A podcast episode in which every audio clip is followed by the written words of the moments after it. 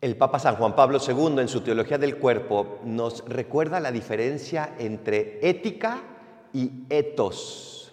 Ética es como esas normas que nos vienen desde fuera, esas normas que tenemos que vivir, pero que a fin de cuentas todavía no hacemos propias. El etos es eso que hacemos nuestro.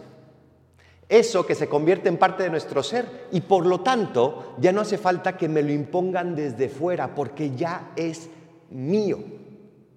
Hoy vemos cómo Dios nos promete que va a grabar en nuestros corazones su ley. Y vemos este sembrador que está echando semillas por todas partes.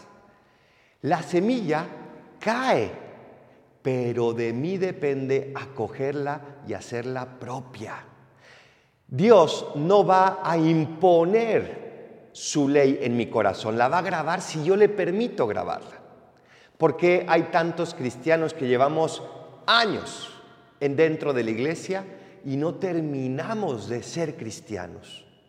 Porque no nos hemos abierto a ese etos, a esa manera de ser, porque lo seguimos viendo como algo que me viene desde fuera, que me imponen y pues ya ni modo tengo que vivirlo así. Hoy Jesús nos invita a coger esa palabra, a abrirle el corazón y a decirle, sí Señor, quiero dar fruto.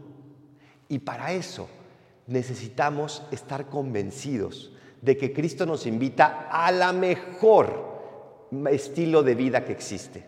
Ser cristianos es llevar a plenitud toda nuestra vida, es ser felices.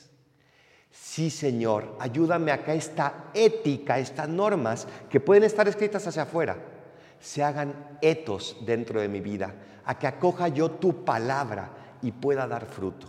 Ayúdame a convencerme y no a vivir como cristiano, sino a ser cristiano. ¿Estás dispuesto? Pídele a Dios este regalo y Él no te lo negará.